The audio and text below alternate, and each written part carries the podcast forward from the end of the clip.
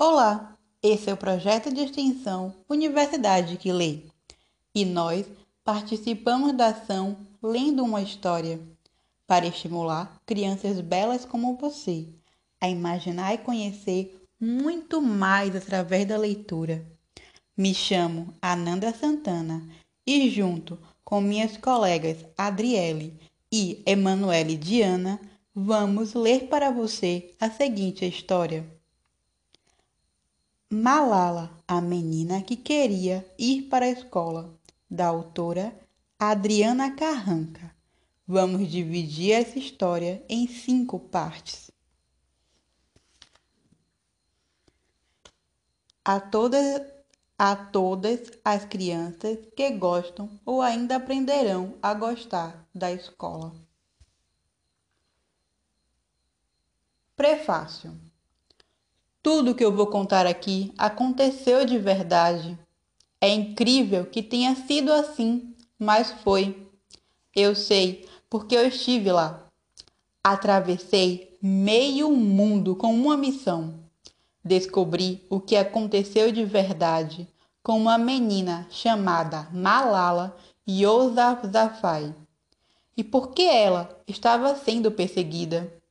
Eu recebi essa missão porque é isso que os jornalistas fazem: investigam e bisbilhotam tudo, plantam perguntas e colhem histórias.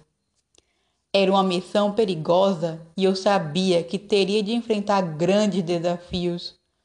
No dia da minha partida, ouvi pelo rádio uma ordem: que os jornalistas não viajassem ao SWAT o vale tinha se tornado um território proibido. Mas, assim como as crianças, os jornalistas adoram fazer tudo o que é proibido. Então, arrumei a mochila às pressas, coloquei minha lanterna à manivela, o mosquiteiro, o gás de pimenta e o que mais cabia dentro dela e parti. Atravessei o Atlântico e a África, até o deserto, cruzei o Mar Arábico e segui em direção às montanhas onde Malala vivia. Quando cheguei ao meu destino, eu tive de me disfarçar, porque os perigos ainda assombravam o vale e ninguém podia saber que eu estava lá. Só o Ejais, meu guia e protetor, um homem grandalhão, tão forte quanto bondoso e com voz de trovão. E a família de Sana, muito generosa e corajosa, que aceitou me esconder em sua casa, para que eu pudesse conhecer essa história, tão aterrorizante quanto cativante, que vou contar agora.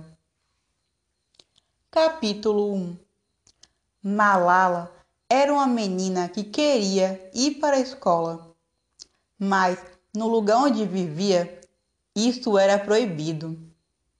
Livro só escondido. No caminho para a escola havia muitos perigos, riscos inimagináveis, de morte até. Esse lugar se chama Vale do Suate o Vale do Swat fica em um país distante chamado Paquistão. Tem campos verdejantes, cercados por montanhas gigantes, que a neve pinta de branco quase o ano inteiro. No verão, quando o sol aquece os picos, a neve derrete e se junta ao rio Suate, que desce serpenteando a serra até o encontro do rio Cabu. Este vindo do país vizinho, Afeganistão. Ali, entre a magnífica cordilheira de Hindu Kush e as águas cristalinas dos rios, um pé no Paquistão e outro no Afeganistão, vivem há mais de dois mil anos os Pashtuns, como Malala, São tão belas e férteis suas terras que poderosos imperadores tentaram conquistá-las.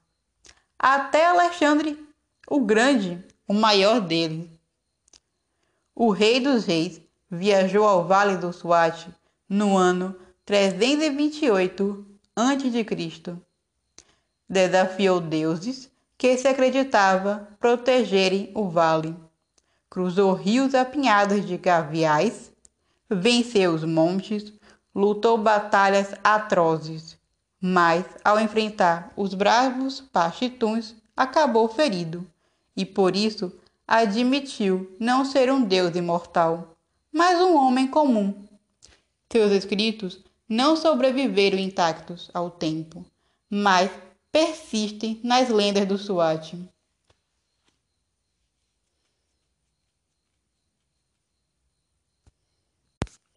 Alexandre teria dito que os pachituns eram tão ferozes quanto os leões.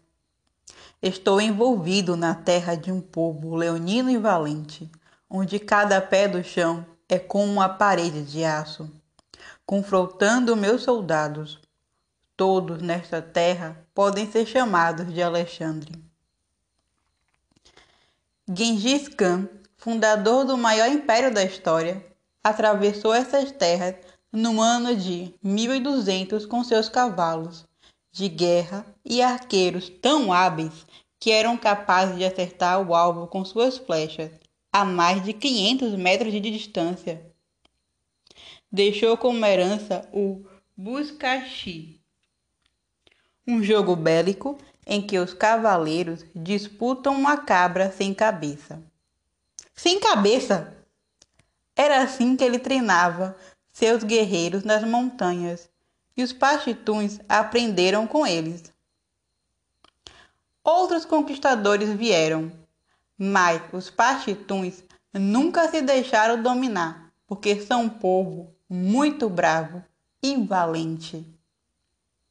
O mais bravo e valente de todos os povos bravos e valentes. Foi assim que o filósofo grego Heródoto, o pai da história, descreveu os indianos que viviam por volta de 430 a.C., em um lugar chamado Paquituíque, onde fica hoje o Vale do Swat, um lugar habitado por formigas gigantes que garimpavam ouro no deserto, por camelos que corriam como cavalos e, povo, e pelo povo mais guerreiro de todos. Foi deles que as meninas do SWAT herdaram sua coragem.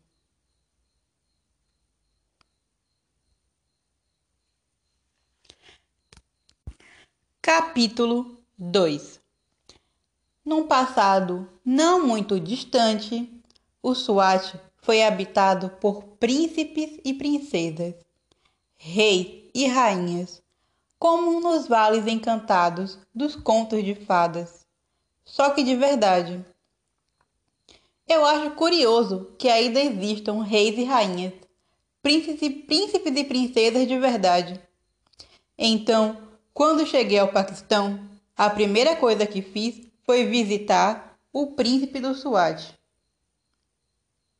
Seu nome é Miangu Adnan Aurangzeb, mas agora ele é um ex-príncipe usa terno e gravata e mora em uma casa, porque já não tem um castelo. É uma casa pequena para um príncipe, mas se as paredes encolheram, ainda guardam seus encantos nas relíquias dos tempos em que o Vale do Swat era um reino grandioso. Enquanto tomávamos chá em xícaras de ouro e porcelana, ele me mostrou fotos de sua infância e foi como se fizéssemos uma viagem no tempo. Em uma delas está o avô materno, o general Ayub Khan, que foi presidente do Paquistão após tomar o poder em um golpe. Era um general poderoso, ele. A seu lado, chama a atenção uma moça elegante, de penteado preciso. Bem se vê que são fotos antigas, porque no SWAT as mulheres já não podem exibir o cabelo. Em outra foto, a mesma moça cumprimenta as alunas de uma escola, quando as meninas ainda não podiam estudar, com segurança. A moça é a filha do general, a mãe do príncipe Adnan. Nazim. Nazim se casou com Miangu Aurangzeb, o último sucessor coroado do Swat, pai de Adnan. O menino mirrado e de calças curtas na foto é ele. Sem o farto bigode de ca... sem o farto bigode de agora, mas com o mesmo corte de cabelo, milimetricamente dividido e ajeitado com gel. A menina de vestido rosado, que aparece na fotografia brincando com ele, era a melhor amiga de infância do príncipe, Benazir Bhutto. Você já ouviu falar dela? Quando cresceu, Benazir se tornou a primeira mulher a assumir o posto mais alto de um país muçulmano, o de primeira-ministra do Paquistão. Mas os mesmos homens que perseguiam Malala tampouco a deixavam em paz, até que um dia ela não conseguiu mais escapar das garras deles. Benazir Bhutto morreu em um atentado à bomba. Mergulhado nas recordações, Adnan passa os dedos delicados, porque os príncipes têm dedos muito delicados e unhas feitas, sobre uma foto bisavô paterno, como se quisesse lhe fazer um carinho. O príncipe tem muita saudade desse bisavô. Seu nome era Miangu Guxaguizada Abdu Wadud, o Ali do Swat. Um Ali de verdade. O Ali do Swat tinha um exército só dele, mas não lhe servia de nada, porque no seu tempo aquele era um vale de paz e ele um rei benevolente e pacífico, ou, pelo menos, é assim que os moradores do Swat guardam a memória dele. Em uma fotografia, o Ali do Swat aparece no dia em que foi coroado. Em outra, com seus soldados, em uma expedição. Usava meias até os joelhos, calças curtas e óculos com lente de fundo de garrafa. Parecia um menino grande vestindo roupas de criança. Um pequeno príncipe de barba branca. Não queria, porém, viajar pelo mundo mas levar o mundo até o Swat. Era o seu sonho. Um dia, a rainha Elizabeth II do Reino Unido visitou o vale. Encantou-se com o Palácio Branco, a residência de verão do Ali. O castelo tem esse nome porque é todo de mármore. A mesma pedra usada na construção do magnífico Taj Mahal e cercado de montanhas nevadas. Era no jardim do Palácio Branco, onde as flores pincelam de cores a paisagem no verão, que Malala e as amigas da escola mais gostavam de fazer piqueniques. Contei ao príncipe que um dia eu também conheci a rainha Elizabeth. Foi quando eu morava na Inglaterra onde ela vivia. Estávamos em uma pequena igreja, uma capela muito antiga. Fica nos fundos do Palácio de Wisdom, a residência oficial da rainha e o maior castelo do mundo ainda ocupado. O maior do mundo. Foi lá. Fui lá porque uma amiga muçulmana, como Malala, nunca tinha entrado em uma igreja e estava muito curiosa. Então pediu que eu a levasse. Quando eu visitei o Egito, a Dina, essa minha amiga, havia me levado para conhecer as mais belas mesquitas de sua terra. Então eu retribuí a gentileza. Qual não foi nossa surpresa quando vimos que lá estava a rainha em pessoa assistindo à missa, elegante em seu talu verde água e chapéu no mesmo tom. Na saída, eu esperava vê-la ir embora em uma carruagem, como nos desfiles da realeza. Mas ao final, ela entrou em seu carro, um jaguar verde. Ela deve mesmo gostar dessa cor. E seguiu ao volante, dirigindo pelo jardim da pequena igreja até os portões de seu palácio. Antes de se despedir, aproximou-se do nosso grupo e perguntou: Vocês são, de, são estudantes da escola de Londres? Nós éramos, mas não conseguíamos nem falar, de tão espantadas. Então ela disse: Muito bem, estudem bastante, porque a educação é muito importante para meninos e meninas. O Ali do também achava a educação importante. Foi ele quem abriu as primeiras escolas para meninas no Vale. Mas isso foi antes da guerra e de as meninas serem proibidas de estudar. Para saber como tudo aconteceu, segui viagem rumo ao Vale do Suate.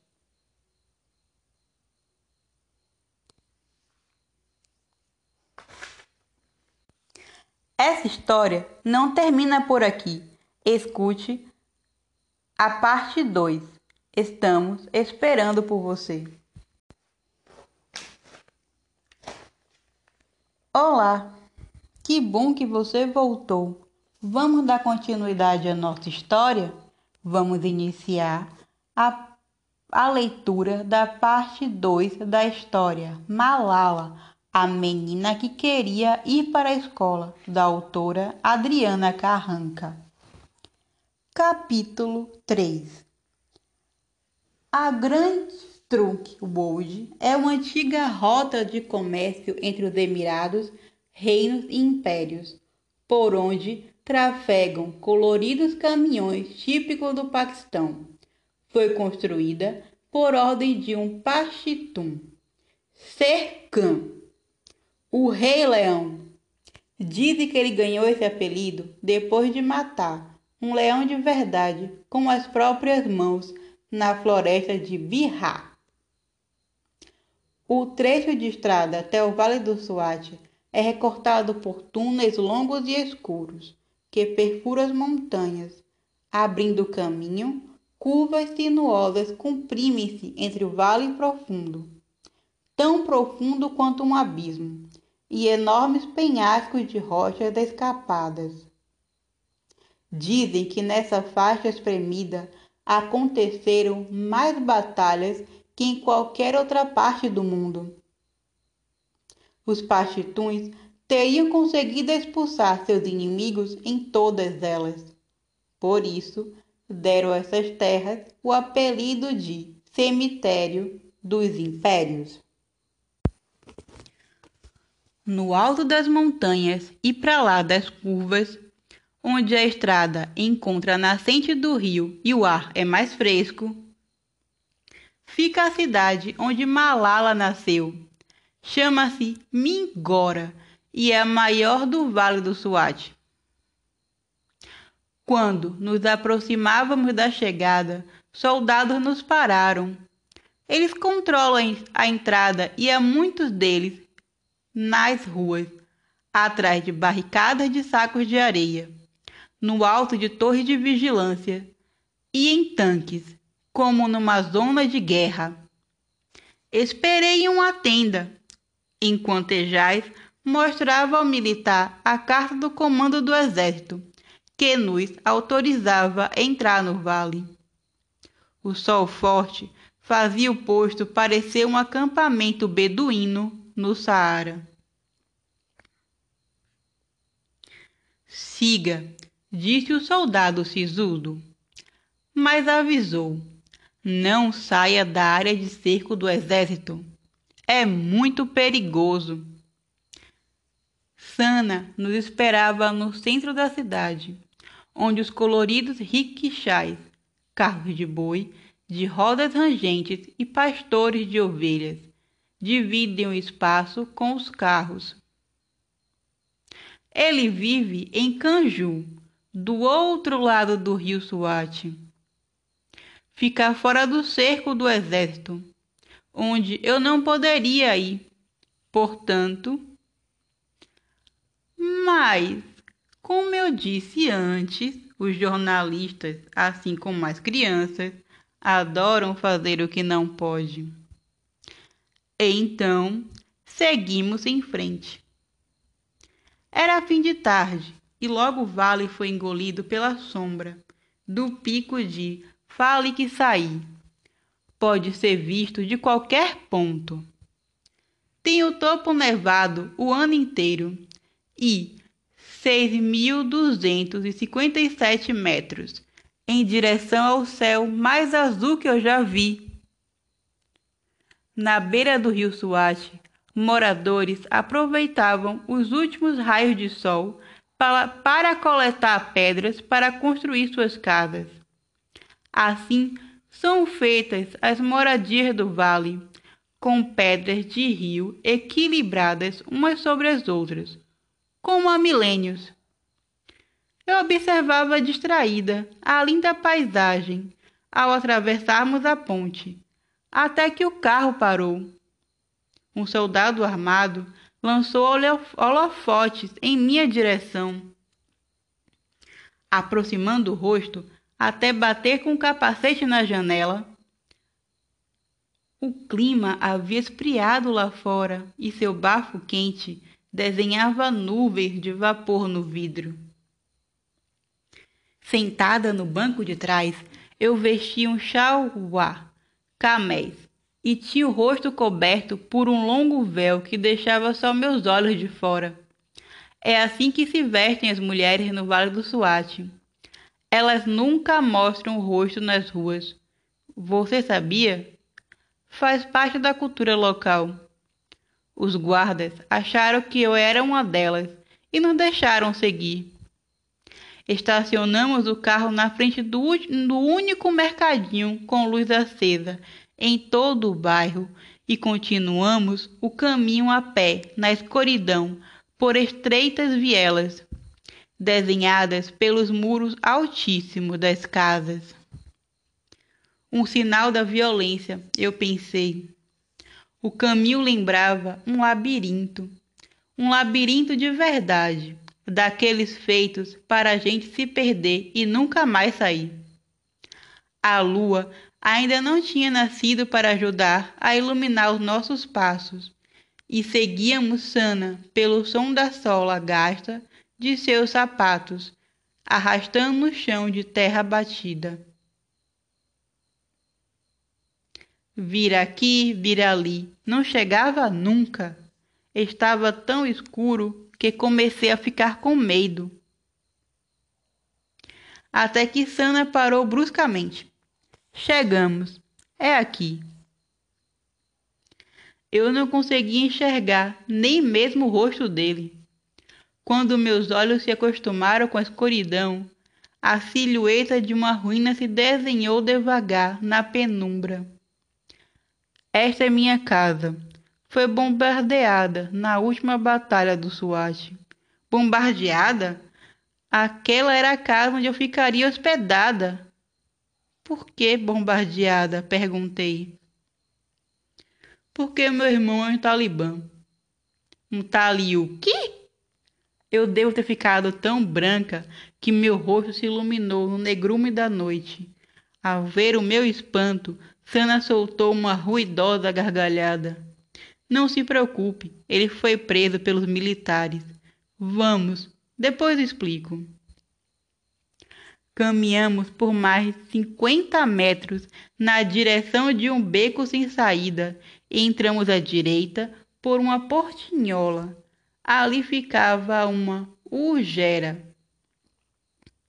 Reunidos em, topo de, em, reunidos em torno de um fogareiro a gás estavam quatro homens, sentados em camas de trançados de palha, com as pernas dobradas. Sobre a trama, como se estivessem direto no chão. Um costume dos homens das tribos pachituns. Quando nos viram aparecer na porta, eles se, se apressaram em esconder suas armas, sob os cobertores de flores com que se cobriam. Tinham no colo pistolas e fuzis. Eu nunca tinha visto tantas armas. Aquela altura eu, eu tentava me lembrar de como eu tinha chegado até ali. Se tivesse seguido o exemplo de João e Maria, na história que li quando era criança, cada caminho com migalhas de pão. Assim saberia como escapar. Mas e agora? Como poderia fugir? Para onde? Fiquei paralisada pelo medo e não consegui pensar em mais nada.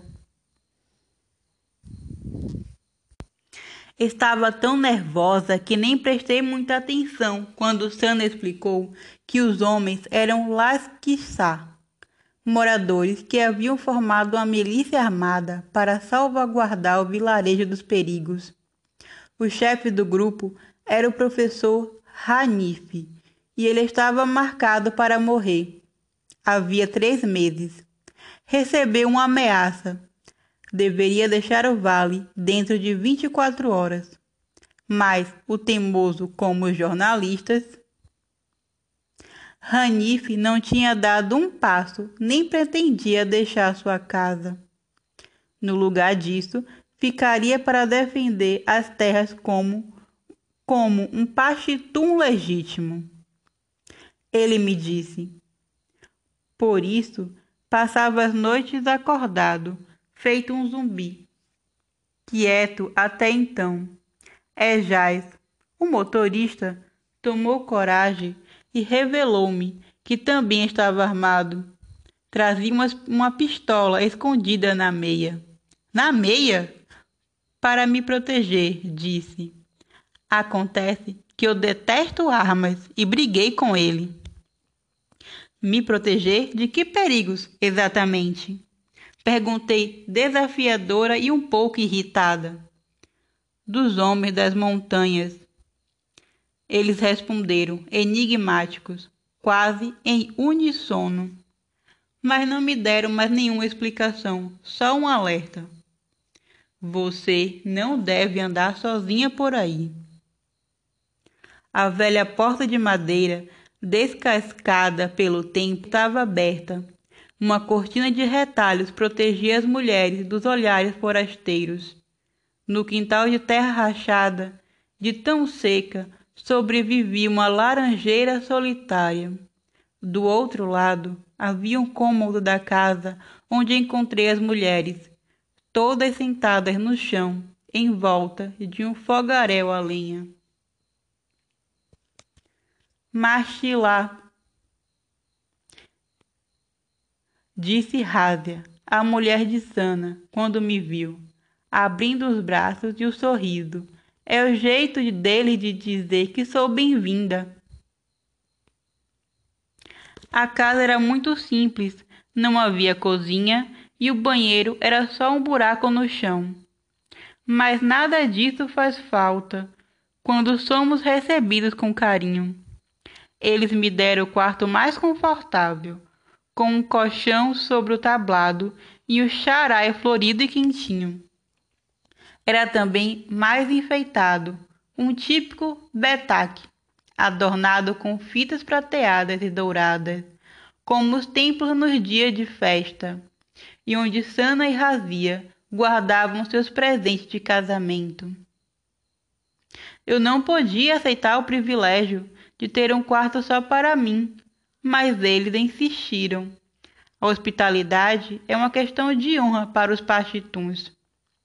Na casa, Sani Razia vive com o filho Yansen, de nove anos, e as filhas Tanzila, Quasi, de quatro anos, e Aimun, Mishvesh, de 14, a cunhada do casal, Nazia, com os filhos Zaró, de 12, e Ayatu, de 14, e Manzu, de 3, e as filhas Warechá, de 10, e Uagerra, de 8.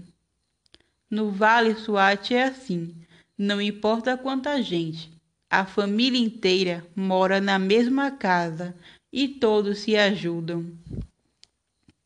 O chefe da família é o patriarca Morri Urraq, de 85 anos, pai de Sana.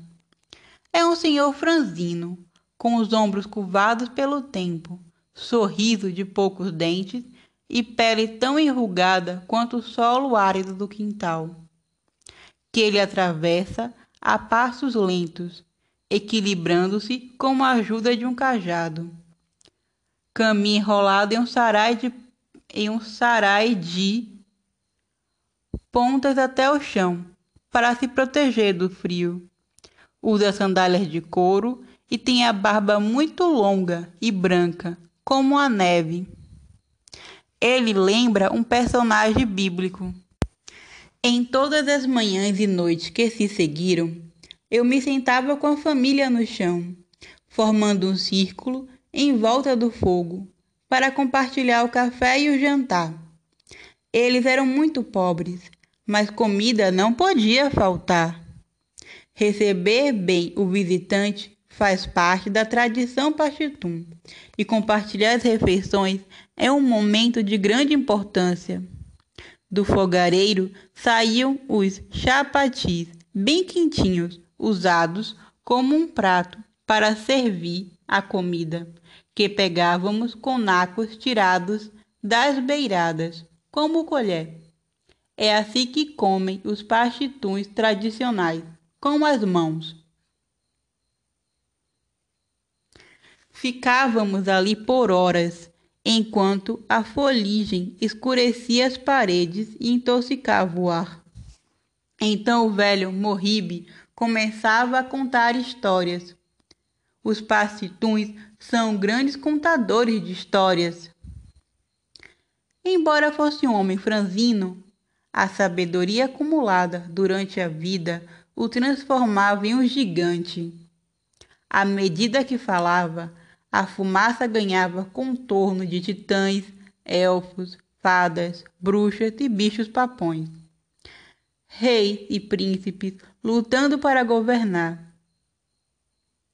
A guerra está até nas histórias de Niná. Mas o conto de que as crianças mais gostavam era o do pequeno gigante que morava em uma abóbora. E um dia comeu tanto pão, tanto pão, que ficou cheio de gases e explodiu a casa com um pum. Era a senha para a hora de dormir. Do contrário, ficaríamos ali ouvindo as histórias e comendo pão eternamente e acabaríamos, dizia o velho, por explodir a casa com um pum. Nós todos, to, nós todos ríamos muito com essa história e íamos dormir felizes. No SWAT, a falta de luz impõe o ritmo nas casas. Os moradores acordam com o nascer do sol e no fim do dia o vale se rende ao cair da luz, mergulhando na completa escuridão. Um lampião por vez. Razia vinha me acordar todas as manhãs antes da aurora, trazendo baldes de água aquecida no fogareiro para o meu banho. A água era tirada de um poço no quintal. Bom dia, dizia Razia, enquanto sua cunhada, Nazia, tentava, tentava varrer a casa sem sucesso. A vassoura de palha, como aquela das bruxas, levantava ainda mais poeira, e os primeiros raios de sol faziam as partículas brilhar como purpurina no ar o ruído das hastes arrastando no chão e um galo desafinado comporiam a acústica do início dos meus dias no Vale do Suache. Enquanto as mulheres preparavam o pão, esperávamos por uma visita. Seu nome era Almoz. Uma menina de sete ou oito anos, cabelos emaranhados e roupas em retalhos, que percorria as casas todos os dias no mesmo horário, uma a uma, trazendo a cabra. O sistema de delivery do SWAT. Do animal tirávamos o leite, que saía quentinho e cremoso, pronto para beber. Era como se o vale tivesse parado no tempo, quando nem as máquinas nem as garrafas PET existiam. E tudo parecia mais simples. Depois do café, os meninos iam brincar, usando galhos de árvores como espadas. Travavam lutas pelo domínio do espaço diminuto do quintal. As meninas não tinham muito tempo para isso, porque ajudavam as mães no trabalho de casa. Só Tanzila, de quatro anos, ainda não usava véu e usufruía, e usufruía de regalias como brincar com os meninos. Aimun, de 14 anos, era, era a mais velha e a mais calada. Parecia uma menina triste. Razia me contou que ela e o marido já tinham recebido três pedidos de casamento para a filha, porque as meninas do vale se casam muito cedo. Razia analfabeta e se casou com Sana aos 15 anos, mas Aimun não queria se casar jovem como a mãe. Assim como Malala, ela queria ir para a escola. Capítulo 4 Malala nasceu e cresceu entre os corredores e carteiras antigas de madeira da escola Cuchal, a maior do vale, do professor Zialdin Yosafai. Seu pai, era 12 de julho de 1997, quando a mãe deu à luz a menina com a ajuda de uma vizinha parteira, no casebre na frente da escola. Zialdin lhe transferiu seu sobrenome. Aos nossos olhos, parece um gesto comum, mas nas sociedades patriarcais do sul da Ásia, como o Paquistão, filhos homens têm predileção. A chegada de um menino é motivo de festa, celebrada com música, dança e comidas típicas, enquanto a de uma menina não é nem sequer anunciada. Criadas para se casar cedo, quando adotarão o nome do, da tribo do marido, elas raramente são registradas no nascimento. Oficialmente, não existem. Malala não conheceu essa distinção. Pai e filha tinham uma relação especial. Em parte porque, de acordo com o Pashtuali, uma menina não pode sair à rua sem estar acompanhada de um mahiram. São os pais que levam as, são os pais que as levam à escola, ao médico, a um passeio enquanto as mães são mantidas em purda. Isso aproxima pais e filhas. Em parte porque Malala era a filha mais velha e desde pequena acompanhava Zialdin, enquanto a mãe cuidava da casa e dos filhos menores, Kuchal e Atai, nascidos respectivamente dois e sete anos depois da irmã, Embora não fosse um cã, a dedicação de Zeldin ao aprendizado fez dele um homem importante, como representante da tribo Yusafai, considerada a mais educada do vale, de uma linhagem de poetas e filósofos do Swat. Zeldin integrava a Kwame Girga, presidiu uma associação de escolas e mais tarde fundou o Conselho de Paz Global, que lutava para manter a paz na região.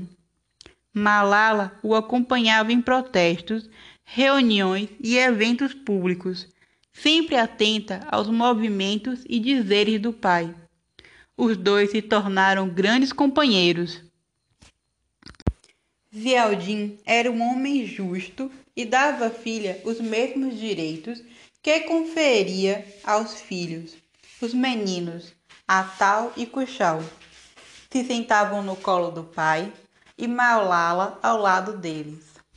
Depois de alguns minutos com a família, a pessoa que deixava uma impressão mais forte em você era ela. As meninas da nossa sociedade são muitas vezes intimidadas. Elas não falam, não dividem seus sonhos, aspirações e ambições, porque suas vidas estão definidas pelos pais e elas não têm escolhas. É raro para uma menina pachetum das áreas tribais ter permissão do pai para estar entre os homens adultos, e se estiver, ficará calada em um canto e só responderá a perguntas feitas diretamente a ela. Malala era diferente. Você podia ver que ali estava alguém que queria mais da vida. Isso podia ser visto desde que ela tinha 10 ou 11 anos. Ela era uma criança extraordinária, me disse o príncipe Adnan durante nossa conversa em sua casa. Todos o que um dia colocaram os olhos em Malala sabiam que ela tinha algo especial, confirmou a diretora Marianne Kalik quando visitei a escola Cuxal.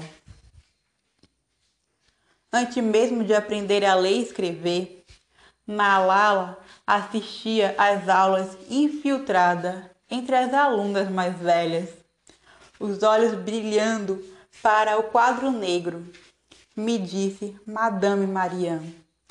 Era assim que as meninas chamavam a diretora. A escola fica em um casarão branco, sentada em um banquinho no saguão de entrada.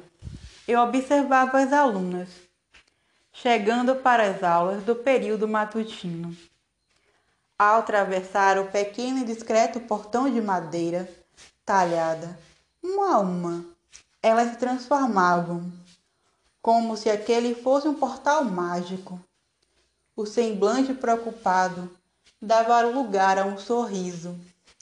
O medo, a animação, o silêncio, a agazarra os passos cuidadosos e vigilantes ao corre-corre, escadarias acima. Era uma manhã ensolarada e eu as encontrei reunidas no terraço, com vista para as lindas montanhas do Suate, como fazem todos os dias antes de começar a aula. As meninas me contaram que, na escola, Malala era a mais sabida a mais valente, a mais falante. Desde pequena, discursava como gente grande. Era mais sorridente e também a mais confiante. Foi o que as colegas de classe me disseram. A escola organizava gincanas e competições entre as alunas e Malala passou a colecionar troféus. Participava de todas as atividades de teste de conhecimento a esportes e teatro. Um dia, Malala escreveu e produziu uma sátira de Romeu e Julieta, que interpretou como amiga Malka No, Malala como Romeu e Malka como Julieta. Todos, alunas e professores, riram muito. Quem me contou foi um de seus mestres, Fazal Kalik, que me mostrou fotografia daquele dia alegre. As meninas também participavam de atividades fora da escola. Elas criaram a Assembleia de Direito das Crianças, em que iam para discutir os problemas do Vale do Suate e encaminhar pedidos e ideias de soluções para o governo. Com isso, chamaram a atenção das autoridades para o vale. Em uma das sessões, decidiram acabar com o trabalho infantil. Em outra, que todas as crianças deveriam estar na escola. Malala foi eleita sua oradora. Malala quase sempre tirava 10, às vezes 8, mas isso quando a prova valia 8, como na prova de física. Às vezes 20, mas isso quando a prova valia 20, como na de álgebra. E um dia já se viu menina gostar de física e álgebra? Malala gostava de física, matemática e química, história, biologia e geografia. Mas o seu tema preferido era poesia. Malala gostava de rimar. Em Urdu, Pashto e inglês. As línguas que aprendeu a falar. Além de umas palavrinhas em árabe. O nome da escola foi escolhido em homenagem a um poeta pashtun, Kushal Khan Katak, que viveu no século XVII. Era conhecido como poeta guerreiro, um guerreiro das palavras, como Malala. Ao contrário de sua mãe, Topekai, que não teve oportunidade de ir para a escola, Malala aprendeu a amar os livros desde pequena. Nos intervalos das aulas, Malala e as amigas trocavam volumes da saga Crepúsculo e de Harry Potter, seus preferidos. Durante a guerra, o menino mágico tinha o poder de levá-las para bem longe, a lugares onde podiam se divertir e se sentiam mais protegidas. Como lia muito, Malala sabia muito também. Por isso, quando falava, todos a ouviam. Era com ela que o pai gostava de discutir política, porque Malala tinha opinião sobre tudo. E o que fazia Malala ser tão especial? O querer saber, horas. Às vezes, ela perguntava às pessoas, outras aos livros, mas não ficava sem resposta. Era essa, era essa vontade grande de saber que a fazia ser especial. É que no Vale do Suache, as crianças não são encorajadas a fazer perguntas, mas apenas a ouvir os adultos e aceitar o que dizem como certo. Em Pachitó, a palavra para pensamento, soque, é a mesma que para preocupação. E desde quando pensar é o mesmo que se preocupar? Pensar é bom, preocupação não. Quando você pergunta às crianças do SWAT, o li por quê? Muitos respondem, Saqui, eu não sei, ou Azai, porque sim. E repetem, Saride, sei, sei. Só que às vezes sem saber. Na escola é diferente. Todas, todos aprendem a pensar. Os meninos e as meninas também, em classes separadas. Porque é assim no Vale do Suate.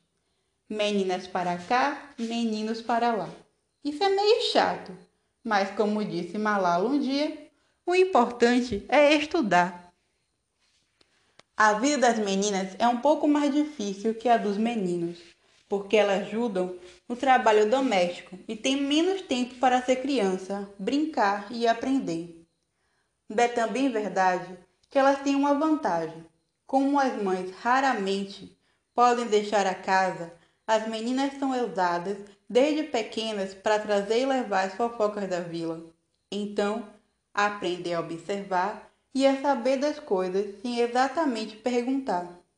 Assim, desenvolvem um talento especial que levam para a escola, onde aprendem mais rápido e têm as melhores notas. Os meninos ficam furiosos. Vai ver, é por isso que aqueles homens queriam proibir as meninas de estudar. Essa história não termina por aqui. Escute a parte 3. Estamos esperando por você. Olá, ainda bem que você voltou. Vamos dar continuidade à nossa história? Vamos iniciar a parte 5. Quando a noite caía e o vale escurecia, Ziondin acendia o lampião e lia poemas para Malala, uma forma de se esquecerem das ameaças. Às vezes, Malala sentia medo e chorava baixinho, escondida. Daí, lembrava ter o nome de uma heroína, Malala de Mayuandi. Então, enxugava as lágrimas com o véu, porque no Vale do Swat, todas as meninas usavam o duptar ou o shawl. Malala não gostava de esconder o rosto, como as outras, nem de usar a burca, porque é muito difícil andar com aquilo. Ela contou um dia, mas achava o véu das muçulmanas bonito. Há muitas religiões no mundo e cada qual tem sua crença, e com ele cobria os longos cabelos negros e ondulados, o que ajudava a destacar seus lindos olhos amendoados. Cor-de-rosa era o seu véu favorito. Não eram só bonitos e coloridos os véus de Malala, serviam também para esconder os livros. Assim, ninguém percebia que ia para a escola. Todos os dias ela fazia um caminho diferente. Às vezes, seguia pelo rio, noutras, atravessava o mercado. Tudo para despistar os olhares. Quando passava um homem muito barbudo, ela apressava o passo, porque os homens que proibiram as meninas de estudar e destruíram as escolas no Vale do Swat têm a barba muito longa. Faz parte do costume deles. Eles se chamam talibãs e vivem nas montanhas, muito longe das escolas. Curioso é que talibã, na terra de Malala, quer dizer estudante. Então, como podem não gostar de quem estuda? Acontece que quando esses talibãs eram meninos, eles também não puderam estudar e não sabem o valor que isso tem. Muitos foram tirados de suas famílias quando ainda eram crianças. Era o Natal de 1978 e soldados soviéticos invadiram o Afeganistão. O conflito se tornou parte da Guerra Fria. As bombas caíram do céu como chuva e milhares de famílias fugiram para o outro lado da fronteira, para viver em campos de refugiados no Paquistão. Um dia, antes de conhecer a história da Malala, eu visitei um desses campos, o Jalozai. É um lugar muito, muito pobre. As famílias vivem em barracas de lona, sem luz e com frio. As crianças têm de buscar água em poços muito distantes. Ando descalças e sujas porque o chão é de terra e elas tiveram de deixar tudo o que tinham para trás: sapatos, brinquedos, a escola. Foi desses campos que muitas crianças foram tiradas das suas famílias e levadas para madraçais. Seus pais acharam bom, porque lá elas teriam comida, roupa nova, um lugar limpinho e quentinho para dormir e estudo, coisas que não existiam nos campos.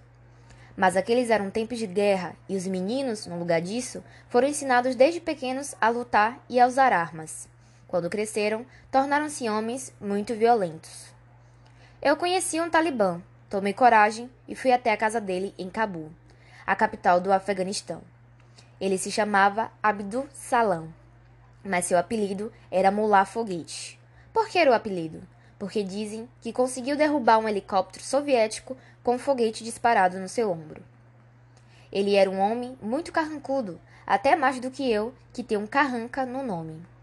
Falava sem olhar para mim, porque, como os outros talibãs, também achava que uma mulher não deveria andar sem o seu marido ou trabalhar, e não gostava muito dos estrangeiros.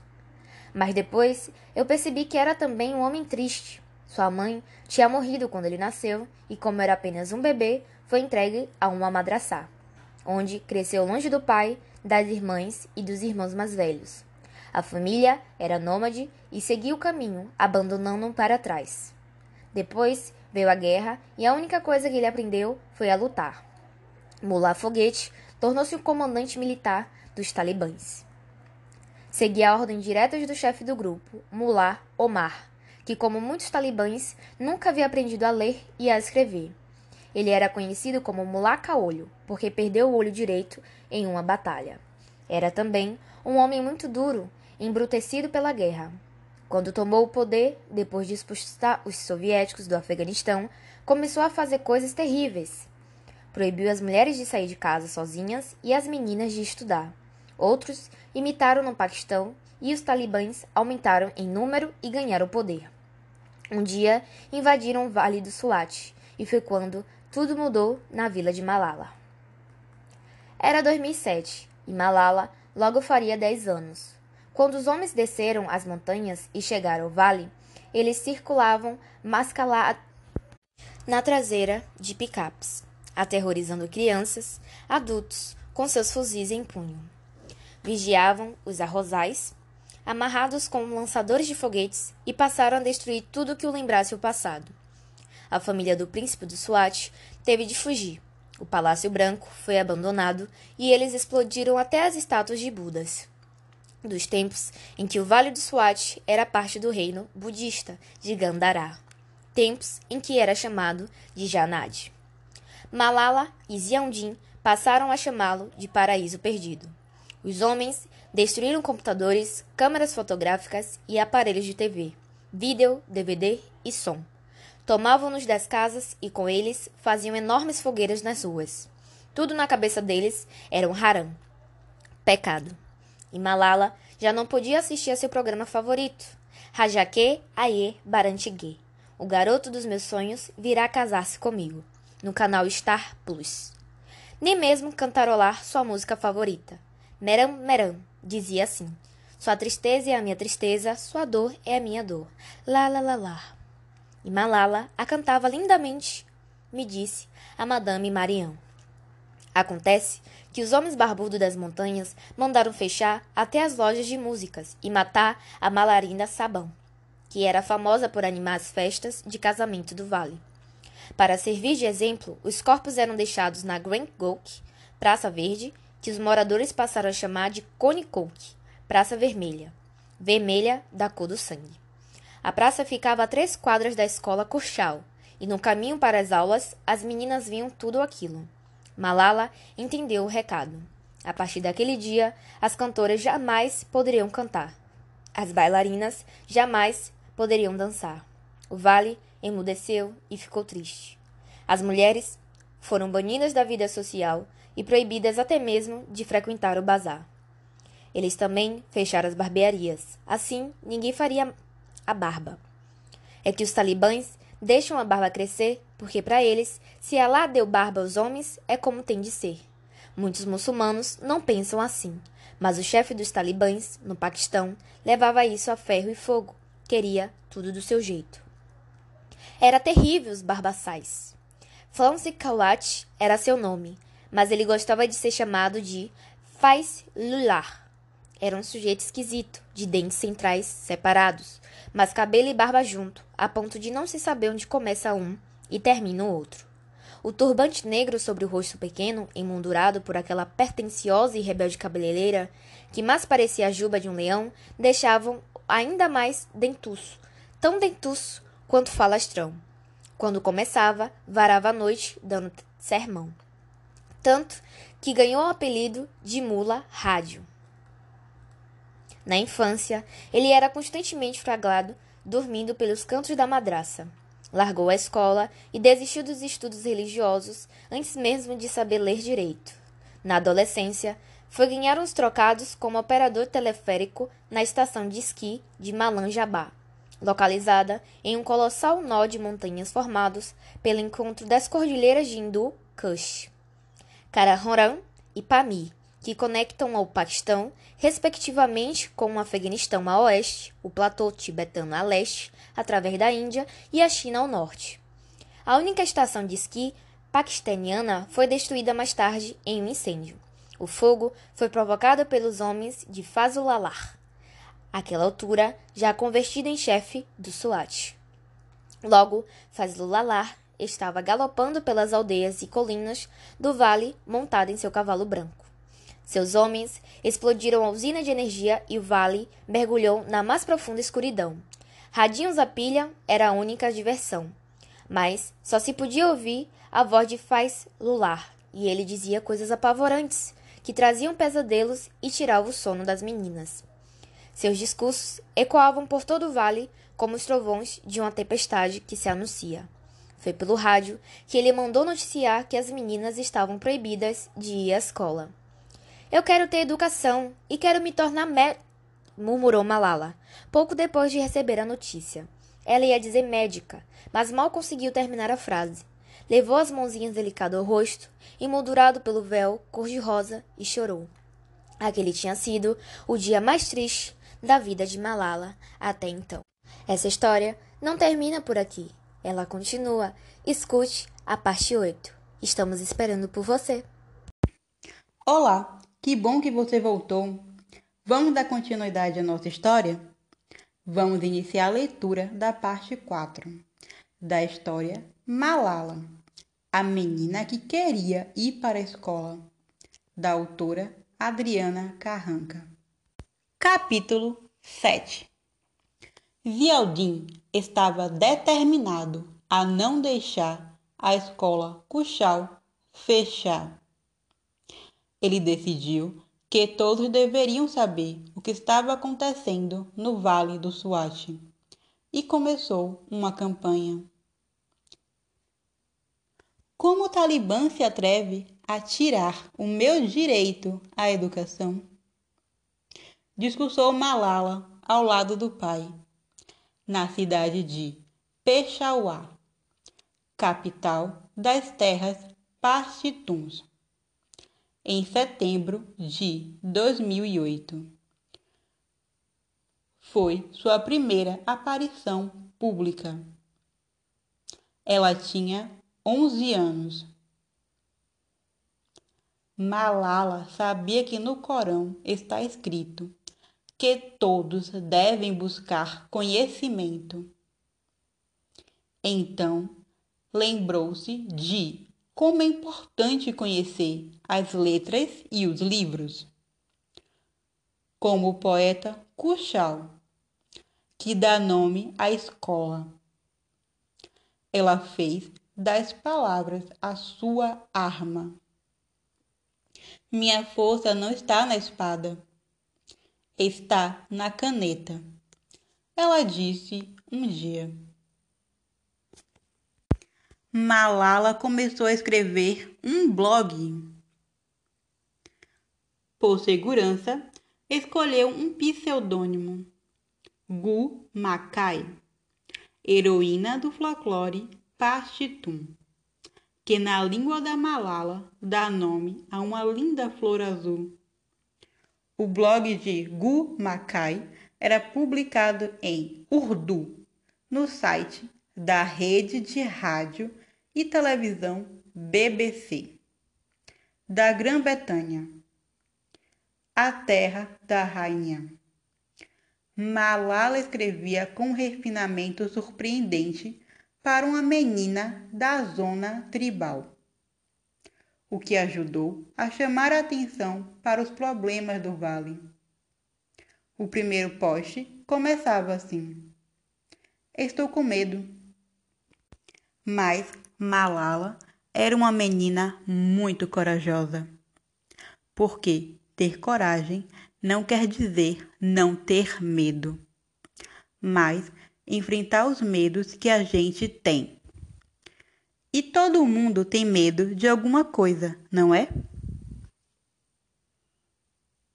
Protegida pelo anonimato, ela continuou escrevendo. Seus posts humanizavam a guerra. Todos conheceram a tragédia do Swat e o drama das meninas por causa da Malala. Quer dizer, o blog da Gu Makai. Por algum tempo, Malala ficou contente por ter um pseudônimo, pois às vezes não gostava do próprio nome. Malala quer dizer fúnebre, e ela pensava que isso lhe trazia azar. Quem sabe o novo nome lhe traria sorte. O governo do Paquistão havia prometido proteger as escolas e o exército enviou soldados ao Vale do Swat para lutar contra os talibãs. Todos ficaram muito felizes por acreditarem que a paz voltaria a reinar. Dos helicópteros militares os soldados jogaram balas e doces para as crianças e foram recebidos com acenos de alívio e alegria. Mas logo vieram as bombas e o fogo da artilharia. Malala tinha sonhos terríveis. Depois já não conseguia dormir. Os helicópteros passaram a sobrevoar as escolas e as casas a uma distância assustadora. E quando ouviu o barulho das hélices, as crianças corriam para se esconder. Elas já não podiam sair para piqueniques e passeios. Um toque de recolher impunha que todos os moradores voltassem para casa antes do pôr do sol. À noite, as ruas ficavam desertas. O SWAT se tornou um vale das trevas. A escola SWAT a escola Cuxal resistia aberta, mas ir à aula tinha se tornado muito perigoso. Malala conta no blog que um dia no caminho para a escola ouviu de um homem: Vou matar você. Ao olhar para trás, percebeu que ele a seguia, então acelerou os passos. Seu coração também batia mais rápido. Só depois notou que ele falava ao celular e devia estar ameaçando outra pessoa. Ela estava muito assustada. Todos estavam. Os pais temiam pela segurança das filhas. Muitas amigas de Malala deixaram o vale. Madame Marianne, a diretora da escola Cuxal, ordenou às alunas que não usassem mais uniforme. Assim ninguém saberia para onde iam mas ainda era arriscado manter a escola aberta, pois o prazo que os talibãs haviam dado para que fechassem todas as portas em Mingora, cidade da Malala, se aproximava. Se descumprissem suas ordens, os terroristas ameaçavam mandar as escolas pelos ares. Eles já tinham explodido mais de umas centenas delas nos vilarejos próximos. Então, no último dia do prazo dado pelos talibãs, a escola Kuchal também fechou. Zialdin decidiu levar a família para passar alguns dias fora do Swat, onde havia, onde ainda havia paz. As estradas eram vigiadas à distância pelos talibãs e todos estavam apreensivos mas os soldados haviam assumido o controle do vale e, após passar a serra com segurança, a família respirou aliviada. Malala gostava de viajar e de conhecer lugares novos, embora sentisse saudades das belezas naturais de seu Swat. Estava animada, mas logo percebeu que, se a guerra tinha ficado para trás, seus defeitos acompanhavam todos que tinham passado por aquela experiência. Um dia, ela viu que o irmão mais novo brin estava brincando sozinho no jardim. Quando o pai perguntou o que ele estava aprontando ali, revolvendo o gramado daquele jeito, o garoto respondeu que brincava de fazer uma cova. No outro momento, Malala observou um helicóptero de brinquedo, enquanto o irmão segurava uma pistola de papel um gritava: Fogo! E o outro dizia: Tomar posição. Eles disseram ao pai que queriam fazer uma bomba atômica. Em uma viagem ao vilarejo de Banu, o ônibus em que estavam caiu em um buraco, o que fez a buzina disparar e acordar o irmão mais velho.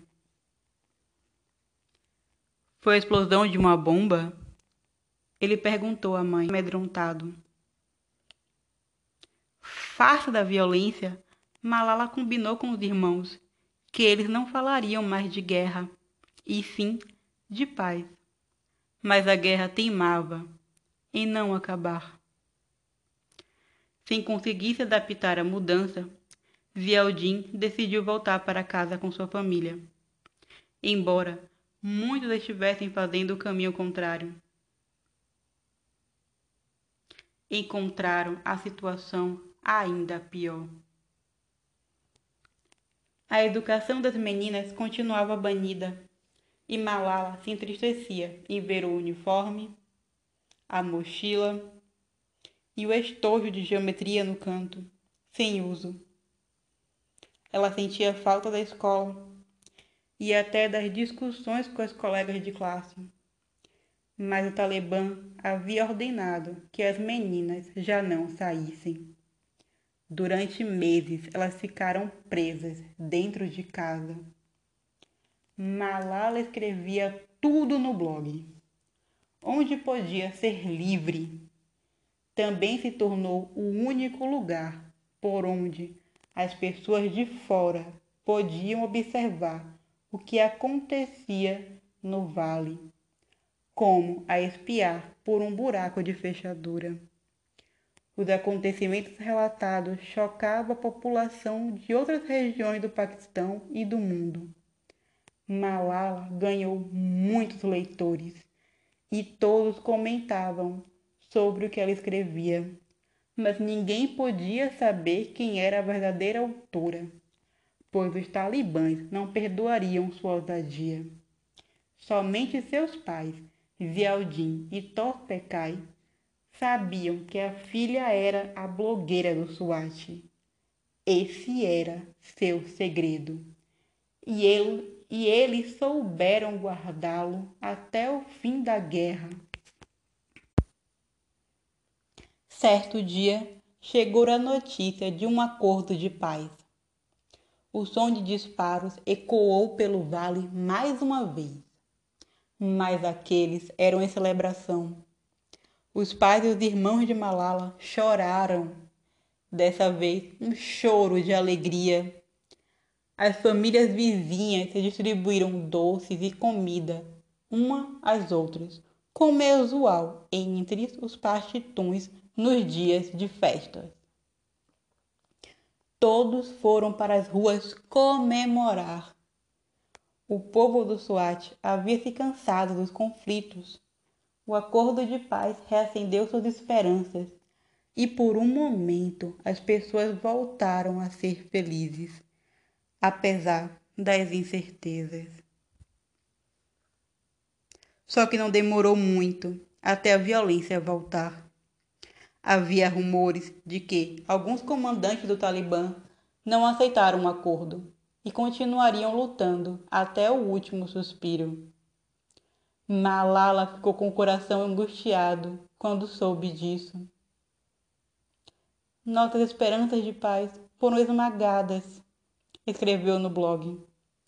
Pouco depois, o exército lançou uma grande ofensiva e teve início a segunda batalha do Swat.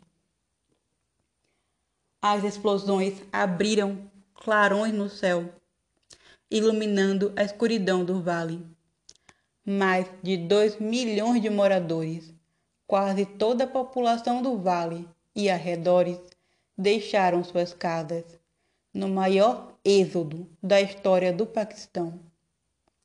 Todos fugiram, abandonando tudo para trás, e o Swat virou um vale fantasma. Pois Yousafzai também tiveram de partir, dessa vez por um longo tempo.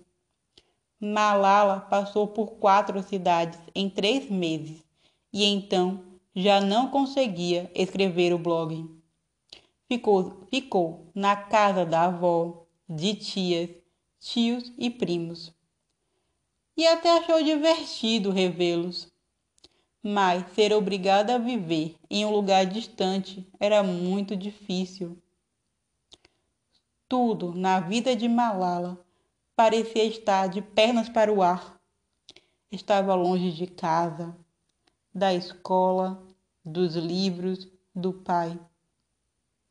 Zeldin continuava sua campanha em busca de ajuda para acabar com a guerra no Swat e fazia muitas viagens.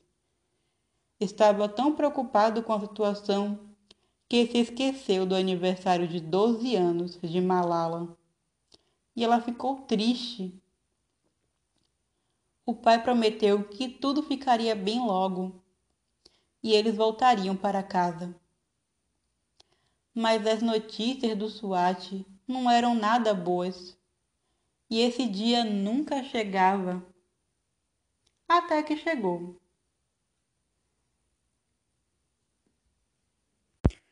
Capítulo 8 o exército do Paquistão conseguiu, conseguiu expulsar os talibãs do vale e eles voltaram para seus esconderijos nas montanhas. A guerra acabou e a família finalmente pôde voltar para casa. Só que o SWAT já não era como antes. Malala encontrou a cidade vazia, o mercado fechado, as casas abandonadas, muitas delas destruídas. E adivinha que lugar ela quis visitar primeiro? A escola, mas lá encontrou tudo de pernas para o ar. A placa da escola Cuchal estava jogada no chão. Havia carteiras quebradas, pichações, paredes destruídas, outras com marcas de tiros. Os soldados tinham usado as escolas como quartel. Ao todo, mais de 400 foram destruídas durante a guerra e 600 mil crianças ficaram sem aula. Ao, aos poucos, porém, a vida foi voltando ao normal. As escolas reabriram as portas quando tinham portas. Muitos meninos e meninas passaram a estudar em tendas, ao pé das árvores, no meio dos escombros, usando tijolos como cadeiras. As lojas de músicas e as barbearias reabriram e os moradores desenterraram aparelhos de TV, DVD e som que ainda tinham e som que tinham escondido debaixo da terra. Com os talibãs longe, Zialdin revelou que Malara, que Malala era a menina blogueira. Ela ficou muito famosa. Apareceu em um filme documentário do New York Times, no jornal americano, americano muito lido em todo o mundo. Os jornalistas estavam curiosos e interessados em saber o que tinha acontecido com as famílias do SWAT depois da guerra. E Zialdin e Malala passaram a dar entrevistas. Em todas elas, defendiam o direito das meninas à educação. Eu tenho direito à educação.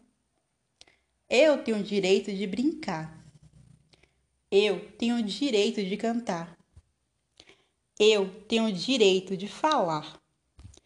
Disse Malala a uma rede de TV internacional. Suas palavras, suas palavras foram ouvidas em todos os cantos do mundo.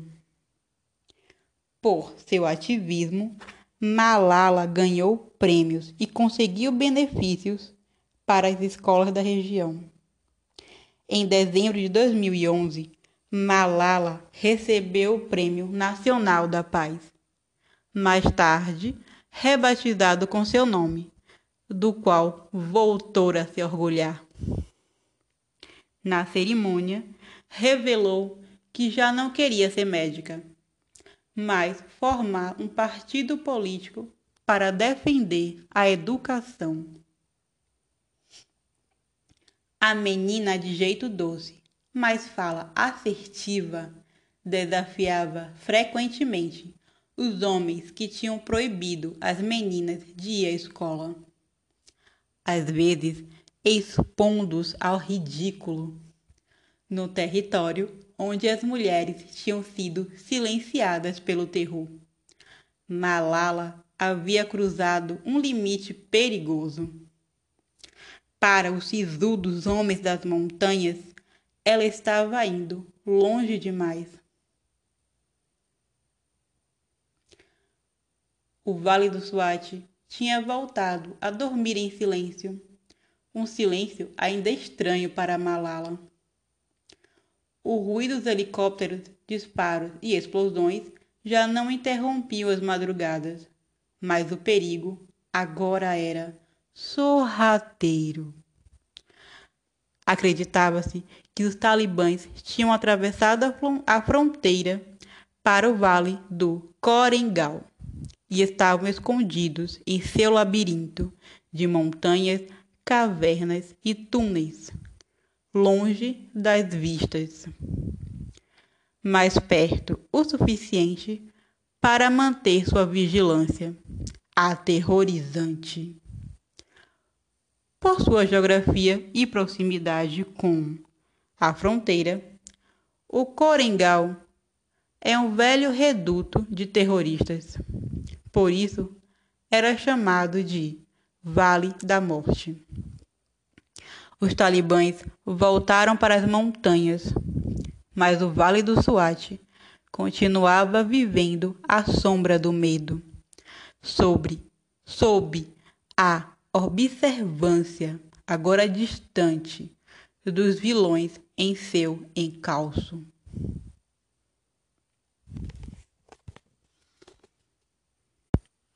Há medo em meu coração, confessou Malala, olhando por um buraco na parede da escola, através do qual se via todo o vale do Swat. Ela disse: Isso é o Paquistão. O Talibã nos destruiu.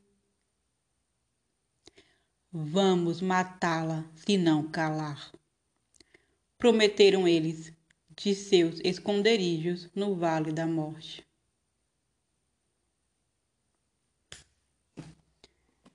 Essa história não termina por aqui, ela continua. Escute a parte 5.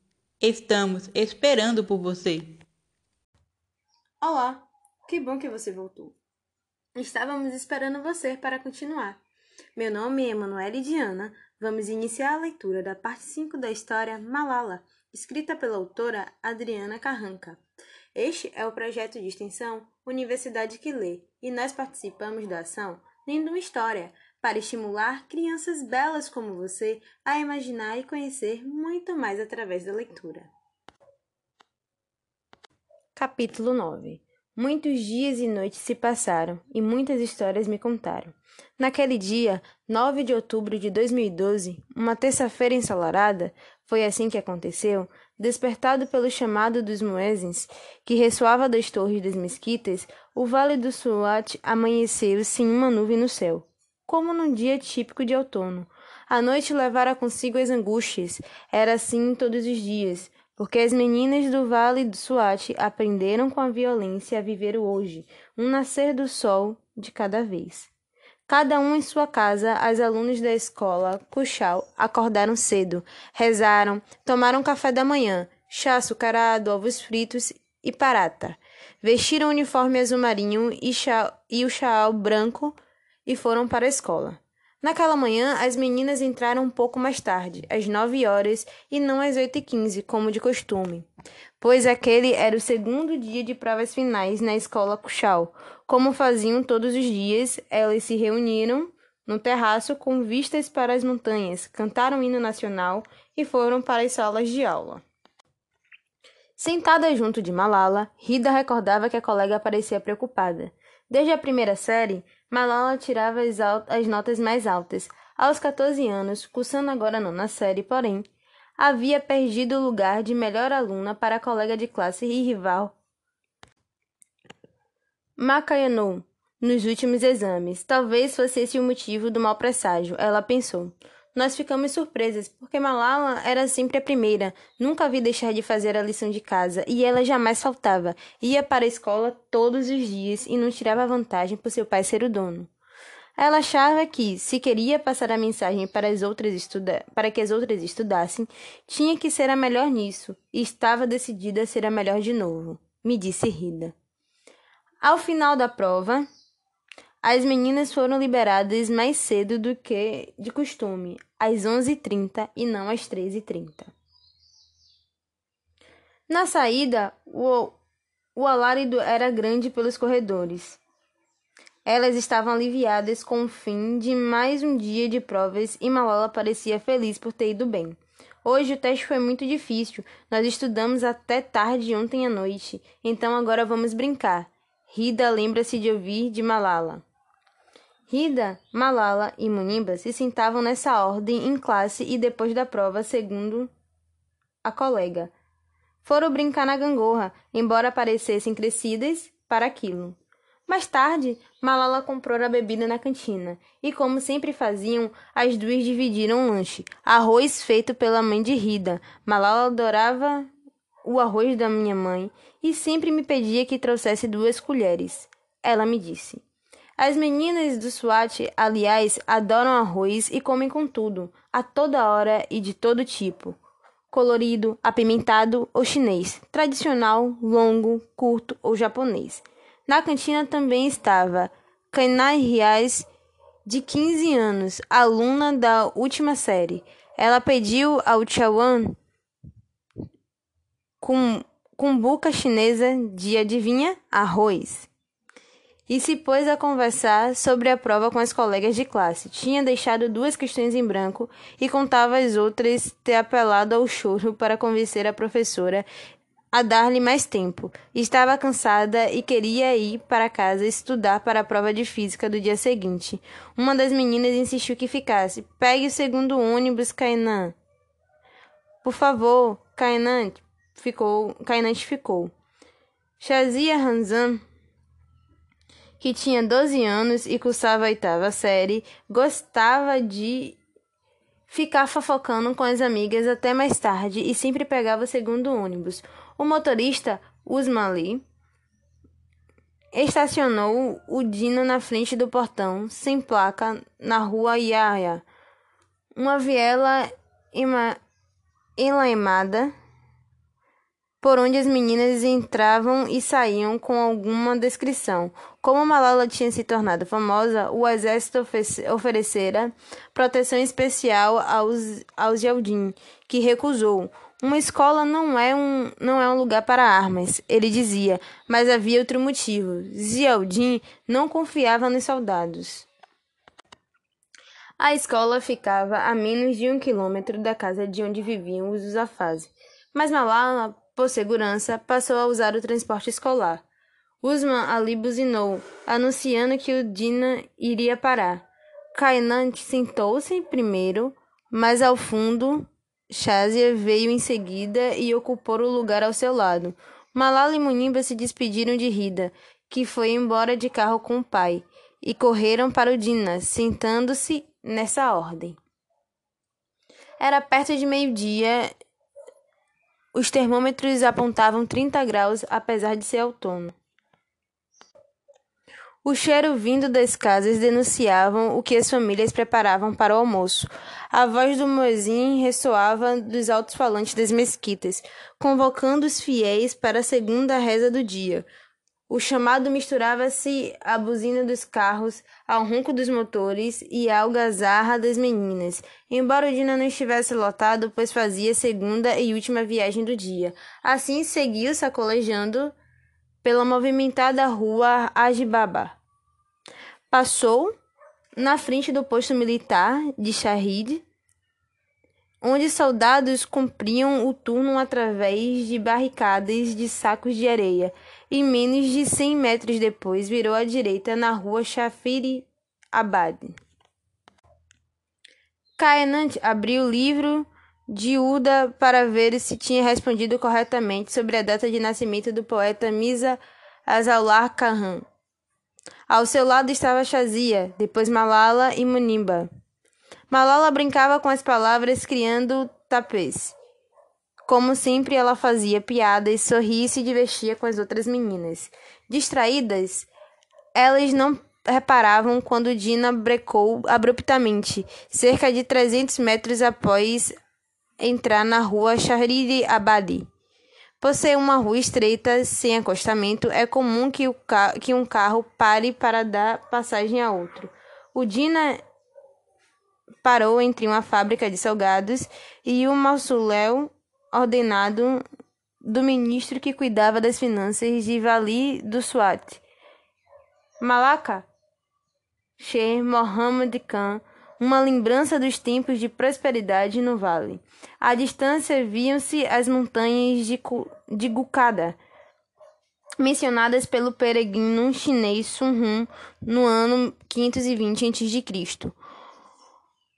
Como a localização do mosteiro de Terralo, um dos mais de 500 mosteiros budistas do Vale do da, do Vale da Swat Durante o reino da, Guana, da, da Gandhara, os monges eram atraídos por sua beleza, imensidão e paz. Paz que já não existia. Dois homens em uma motocicleta tinham feito sinal para que Usman Ali parasse. Um deles desceu da moto e se aproximou, perguntando se aquele era o ônibus que levava os alunos da escola Kuchal. Embora o nome estivesse pintado em letras garrafais na velha carroceria, desconjuntada pelo uso e já corroída por ferrugem. Em seguida, o homem pulou na traseira do Dina. Qual de vocês é Malala? perguntou. Seu tom era grave, embora não tivesse exatamente esbravejado. Apoiava-se com os pés no estribo, segurando com a mão esquerda na armação de ferro que dava suporte à cobertura de plástico da caçamba onde viajavam 20 alunas e 13 professores da escola Cuchal. Na mão direita ele tinha o dedo no gatilho de uma pistola. Seu nome, soube-se mais tarde, era Tawala.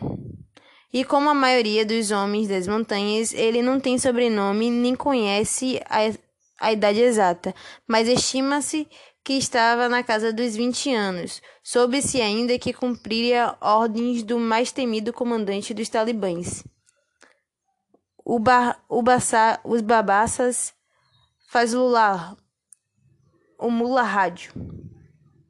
A pergunta do estranho, num ato instintivo e involuntário, as meninas viraram os olhos em direção a Malala e o mundo congelou.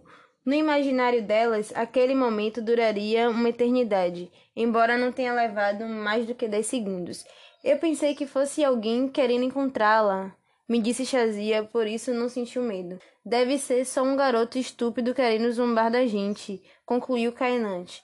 Porém, em seguida, ela viu a pistola na mão do desconhecido e soltou um grito, o mais alto e agudo que todo o vale já ouviu, em suas próprias palavras. Pare de gritar, senão o homem, disse o homem. Mas antes mesmo de terminar a frase, ele reconheceu Malala. Ao ouvir seu nome na voz do estranho, ela tinha se virado intuitivamente na direção dele. Era a única entre as meninas que não tinha o rosto coberto pelo chalo.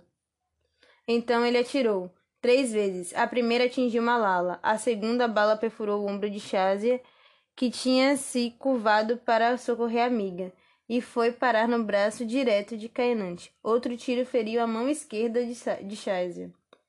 Malala caiu para a frente a cabeça sobre o banco forrado de plástico. Uma das professoras cobriu seu rosto com um véu que era branco e ficou vermelho. Uma poça se formou rapidamente no chão, entre os pés das meninas, e um cheiro estranho ocupou o ambiente cheiro de sangue e pavor.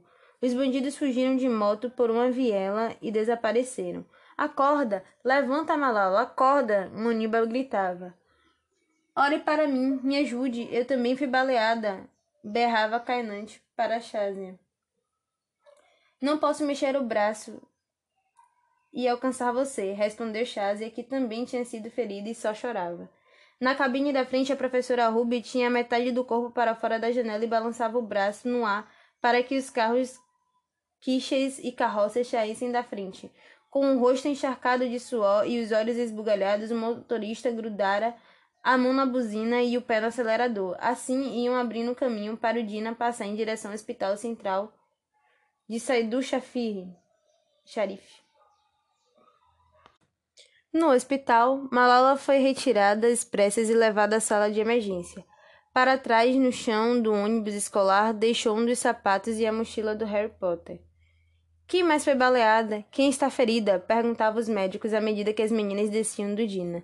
Enquanto o drama se enrolava no centro da emergência, Zieldin foi avisado. Ele estava em um evento no clube de imprensa do SWAT e não imaginava que a filha havia passado desacordada desacordado à porta. Minutos depois, seu celular tocou. Ele reconheceu o número da escola Cuxal, mas como se preparava para discursar, passou o aparelho para a arma de chá. Amigos de, de longa data. Eles se conheciam pelo olhar, e quando falava a plateia, Zaldin notou a expressão preocupada de a chamar ao telefone. Zeldin logo entendeu que algo de ruim tinha acontecido com Malala. Seu rosto perdeu a cor, ele ficou branco. Me disse Ahmad, quando fui conhecer sua escola em Mingora. Em Mingora. Ahmed e seus amigos lotaram um jipe e levaram Zildin expressas para o hospital. A diretora da escola, Marian, chegou logo atrás, levada pelo marido na garupa de uma bicicleta. Malala, Malala, você está bem? Você pode me ouvir? Sou seu pai, perguntava Zildin ao encontrar a filha desacordada. Malala, sou eu. Marian. Você ouvi? chamava a diretora, mas Malala já não podia ouvir. Ela está bem, doutor? Ela vai sobreviver? Por favor, me diga, minha filha vai sobreviver? repetiu Zildin, alternando o olhar entre o médico e o amigo, e o amigo Ahmad Shah. Não sabíamos o que dizer a ele, me contou Ahmed depois. O médico que atendeu Malala naquele dia, Mohammed Arbi, é o seu nome, e me confessou mais tarde que o hospital não tinha condições de salvá-la. Era um hospital muito simples e único do Vale do Swat. Àquela altura, a notícia já tinha se espalhado e todos pediam pela vida da, pela vida da Malala. Então, o todo-poderoso comandante das Forças Armadas do Paquistão, General Ashfaq Parvez Kayani, mudou, mandou um helicóptero para o Vale do Swat para resgatá-la. Ela foi transferida para o Hospital Militar de Peshawar, a capital da província de Khyber Pakhtunkhwa.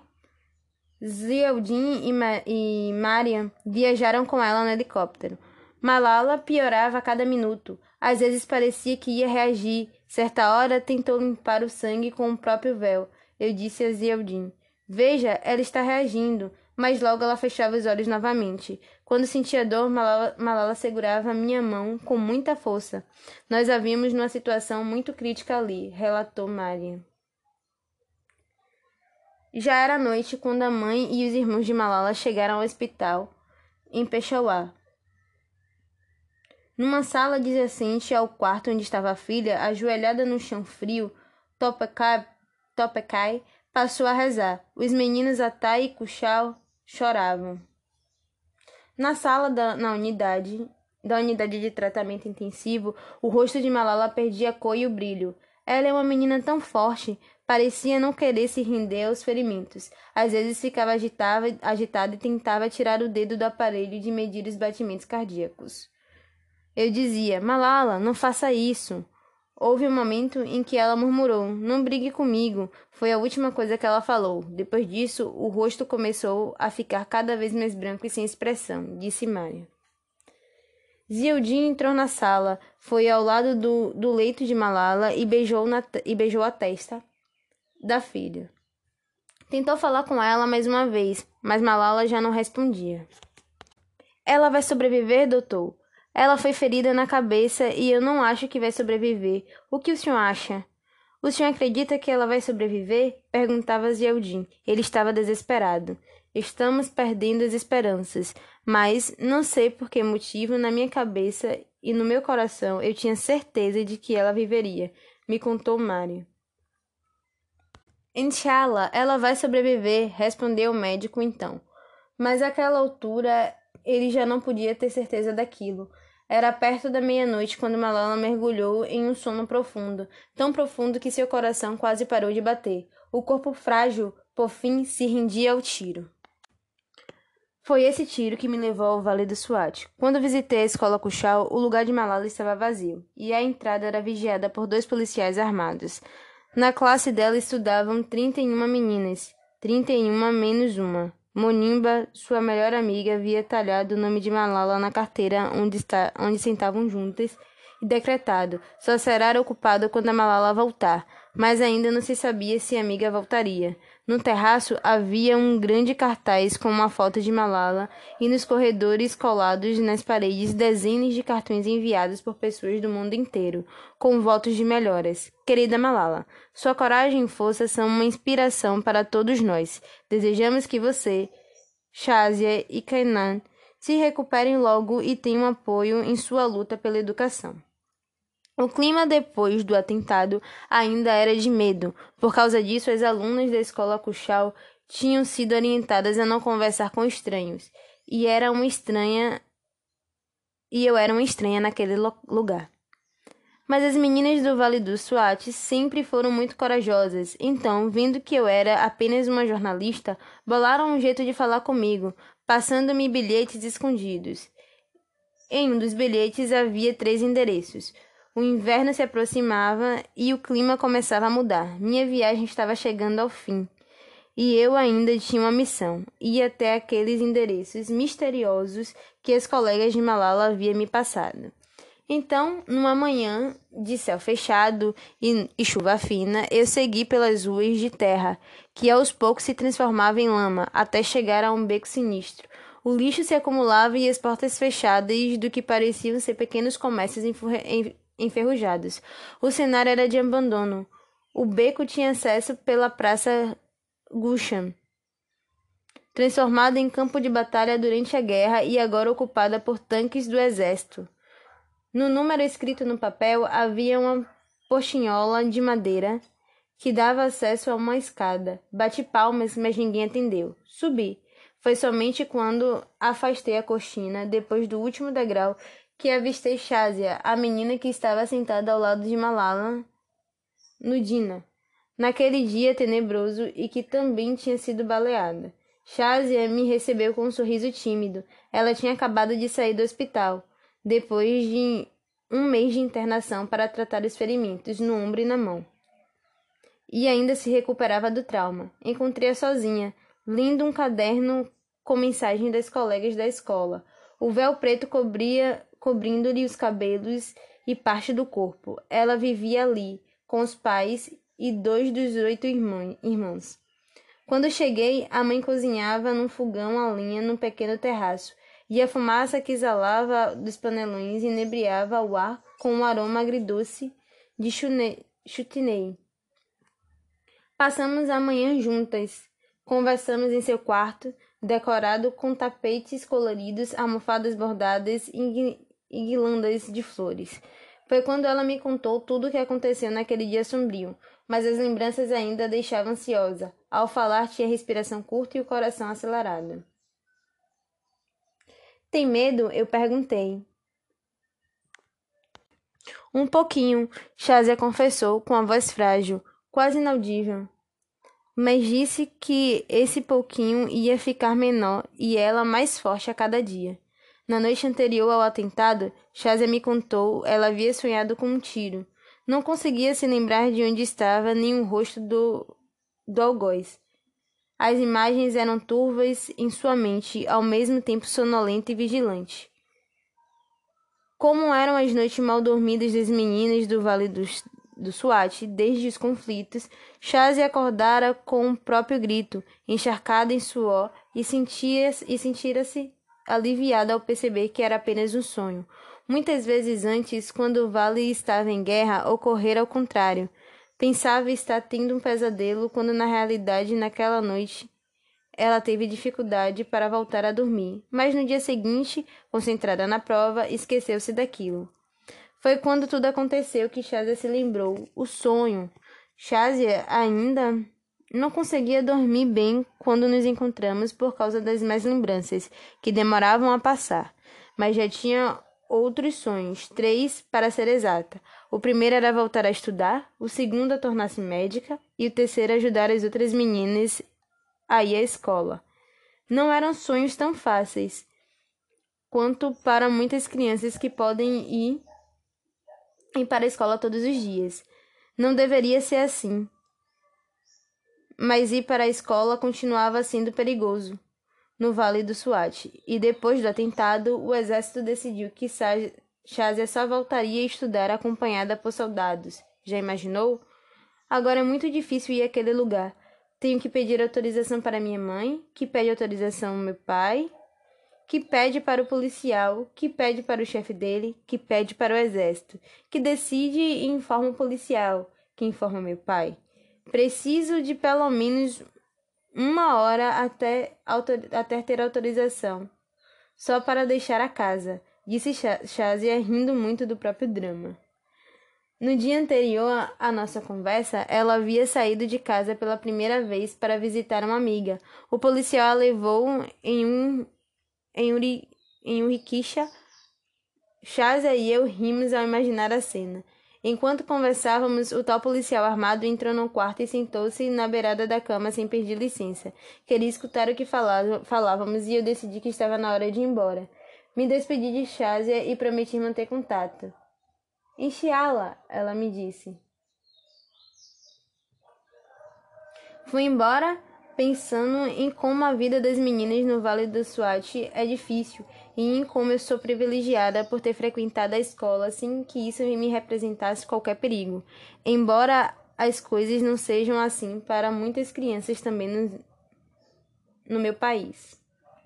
Pensativa, segui meu caminho até o segundo endereço escrito no bilhete um quilômetro adiante pelas vielas de muros altos tão típicas do Swat.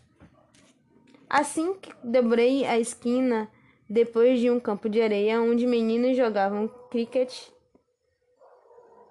encontrei dois policiais fortemente armados. Acho que eles se assustaram mais comigo do que eu com eles. Antes de perguntar-lhes qualquer coisa, espiei pela fresta da porta entreaberta e reconheci Kainat, de pele muito branca e bochechas rosadas, com as primeiras espinhas da adolescência, que em nada reduziam sua beleza. Ela usava véu preto, pincelado por pequenas flores de cor lilás, combinando com a túnica bordada e enfeitada com uma faixa de renda cor-de-rosa, a cor preferida de Kainat uma como de Malala. E tudo combinando com as meias de listras coloridas. As pantufas eram um sinal de que não pretendiam sair. Ela me convidou a entrar. Desde o atentado, Kainat quase não colocava o nariz para fora. Sentia-se deprimida e entediada. Em suas próprias palavras, só uma vez, exato 24 dias depois, os militares permitiram que visitasse as colegas de classe da escola Cuchal. Mas a visita só durou duas horas e por, e por, em ordem do e por ordem dos soldados, ela teve que voltar. Fora essa pequena aventura, Kainat passava as tardes na companhia do pai, sempre ao seu lado em um shawar kamaz impecável, um homem baixinho e reconchudo, com escassos fios de cabelo alinhados para o lado, para o lado, um pontentoso bigode, um portentoso bigode e voz tão doce quanto a da filha. No dia em que tudo aconteceu, Kainat ficou tão apavorada que se recusou a descer do Dina e obrigou Usman Lee, o motorista, a levá-la para casa. Mesmo ferida, ao vê-la chegar com a roupa suja de sangue e tremendo, o pai teve um ataque nervoso e quase foi parar no hospital com ela. Ficou tão preocupado com a segurança da filha que nunca mais a deixou sozinha, apesar da presença dos dois policiais que vigiavam a porta dia e noite. A casa da família fica em Macambaguish, adjacente ao Grace Grove, um campo de cricket herdado dos britânicos, usado pelos homens das montanhas para o castigo e execução de condenados. Um teatro público de horror. Desde aqueles tempos, Kainan sentiu o coração apertado. Nos dias que antecederam o atentado, a sensação tinha ficado ainda mais forte. Havia uma tristeza profunda em mim, um sentimento que não podia explicar. Ela me disse: Três dias antes de tudo acontecer, Kainante comentou com o pai sobre aquele sentimento ruim e pediu para que ele a levasse a um lugar bonito, para que pudesse se distrair. A família decidiu fazer um passeio e o local escolhido foi o Palácio Branco, lembrança de tempos de paz no vale. Mesmo assim, o sentimento de tristeza não passava e Kainan todo o tempo sentia vontade de chorar. Dados os ventos que se seguiram, muitos entenderiam o que aconteceu com as meninas naquela noite como premonição, mas lidar com a violência era rotina no Vale do Swat cada uma em seu quarto, a poucas quadras de distância uma da outra. Malala, Kainant e Shazia tentavam diariamente superar seus medos e angústias. Quando estou sozinha, aquelas cenas voltam e eu sinto de novo o cheiro, cheiro de sangue. Ela me confessou. Por causa dessas lembranças, Kainante passou a ter medo do escuro, e quando dormia sonhava em vermelho. Ela dividiu o quarto com a irmã e dois irmãos que a estavam ajudando a atravessar aqueles tempos difíceis. No outro quarto dormiam os pais. A comida era preparada em um fogareiro. Tambores de plástico azul estavam espalhados no quintal para armazenar a água das chuvas. Não havia energia elétrica e por isso Caenante passava os dias no terraço aproveitando a luz natural para ler. Embora não tivesse voltado para a escola, Caenante fazia questão de continuar estudando, com a ajuda do pai, professor de ensino fundamental. Temia que o homem que atirou nela, Chaz e Malala, voltasse para garantir que jamais fossem para a escola de novo, mas algo de mágico havia acontecido. Por causa desse incidente, tomei coragem para lutar por educação. Se for a vontade de Deus, ninguém vai impedir, ninguém vai me impedir de realizar meus sonhos. Cainante me disse. Ao fundo ecoava da torre das mesquitas o último chamado para a reza do dia. O Corão disse que a educação é compulsória para meninos e meninas. Talib quer dizer estudante. Ela lembrou: a educação nos afasta de males e demônios e nos leva na direção certa. Desde, dia, desde que tinha oito anos, Cainante passava as tardes estudando o Corão com outras meninas em uma, em uma madraça improvisada na casa de uma vizinha. Caminhava para o terceiro estágio dos estudos religiosos, que era interpretar os textos. No primeiro estágio, aprendia a ler em árabe, no segundo, traduzia as palavras para pashtun com a ajuda de uma professora. Todas as meninas do SWAT estuda, estudam o Corão em casa ou em uma madraça. É mais ou menos como os cristãos, cristãos que estudam para a primeira comunhão, ou os judeus que estudam para o bar ou bar, bar mitzvah.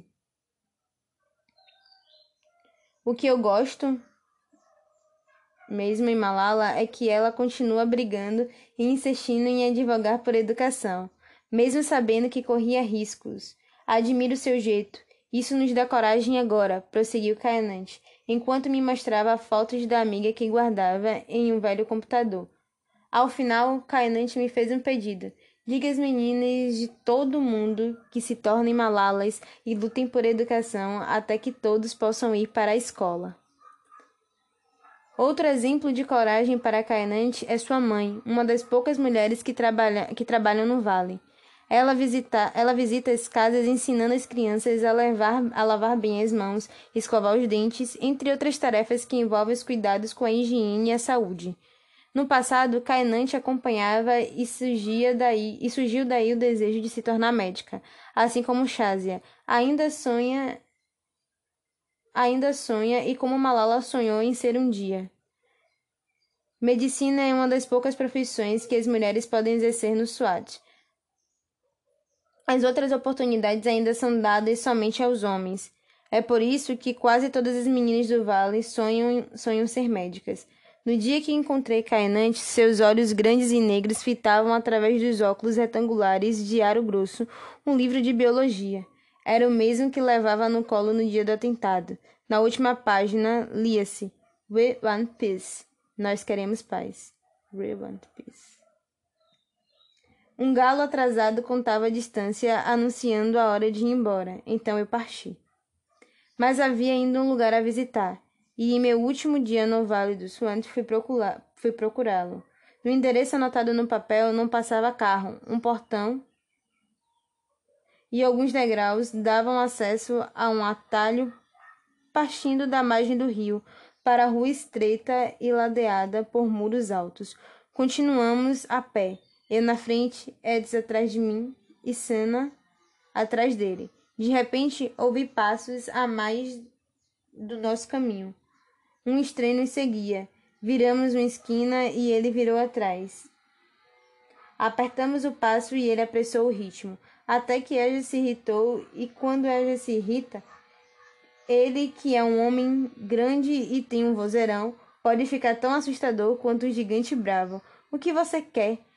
Trovejou, virando-se abruptamente em direção ao homem que desapareceu. Num susto. Ufa! Mais tarde descobrimos que ele era um espião enviado pelo governo para nos bisbilhotar. Um espião de verdade. Continuamos até que, no fim da rua, dei de cara com um homem armado. Ele vigiava atento uma casa de muros altos e portão cinza, e tinha ordens para não deixar ninguém entrar. Ainda não sei como convenci. Eu não falava a língua dele, nem ele a minha, mas toda vez que isso acontece, eu uso as palavras mágicas que sempre ajudam nesses casos. Ronaldo, Ronaldinho, Neymar, Pelé, porque o mundo todo gosta fute do futebol do Brasil. Ronaldo, ele repetiu, e assim como num passe de mágica, nos tornamos cúmplices. Falávamos a mesma língua. Usando a, a arma para me apontar o caminho, ele abriu o portão e deixou que eu entrasse. Ande logo, ninguém pode saber que está aí, disse Sana, traduzindo as palavras do homem, por detrás do muro, como numa brincadeira de telefone sem fio. No jardim coberto de, prime... de primaveras floridas, reconheci a laranjeira ao pé da qual Malala costumava se sentar para ler à luz do dia. Aquela era a casa da Malala. Era terra e com entrada pelos fundos. Na cozinha havia panelas espalhadas por todos os lados, como se alguém tivesse deixado o almoço por fazer. Na sala escura, os sofás estavam cobertos com lençóis e um velho computador jazia apagado em um canto. Do outro lado, avistei uma porta fechada. Não pensei duas vezes, girei a maçaneta. A porta não estava trancada. Era o quarto da Malala. Mas ela não estava lá e encontrei um ambiente vazio e frio. O cobertor florido seu preferido estava dobrado ao pé da velha cama. A cortina vermelha, desbotada, era salpicada de entrelinhas que já não brilhavam. Malala ainda dormia um sono profundo, agora em um lugar bem distante dali, um hospital em outro país, onde se recuperava do tiro. Ninguém sabia se voltaria a acordar um dia. Tenho para mim que sonhava com a escola. Seu quarto está cheio de lembranças um caderno com palavras rabiscadas aqui, lápis coloridos, pincel e nanquim no outro canto ali. Espiei de relance em uma gaveta entreaberta, e lá encontrei as provas de física e álgebra que Malala fez. No armário havia dois lindos chalrá ramos, um azul e um rosa, com bordados de cristais. Nas paredes úmidas e já manchadas pelo mofo, o único enfeite era um quadrinho de flores, Será que Malala pintou?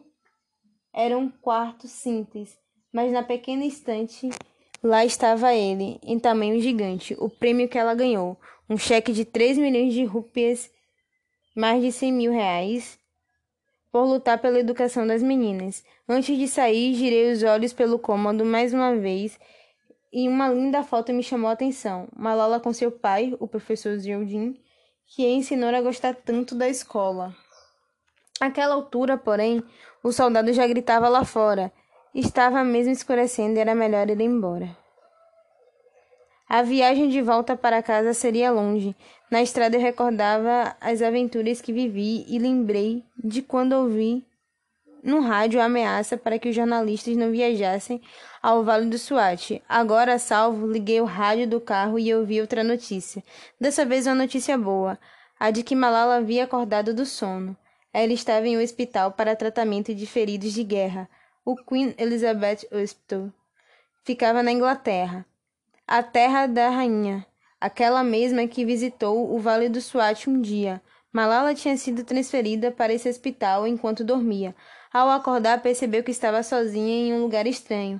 Tinha dificuldade para respirar e já não podia sorrir. A bala tinha ferido o lado esquerdo do seu rosto delicado. Por um instante, Malala ficou triste ao se olhar no espelho. Mas logo voltou a sentir-se feliz porque estava viva. O pai, a mãe e os irmãos viajaram para a Inglaterra e seu reencontro foi muito emocionante. Na noite passada, quando nós a reencontramos, havia lágrimas em nossos olhos, mas eram de felicidade. Felicidade, disse Geraldine logo depois de acordar a fi... logo depois de a filha acordar.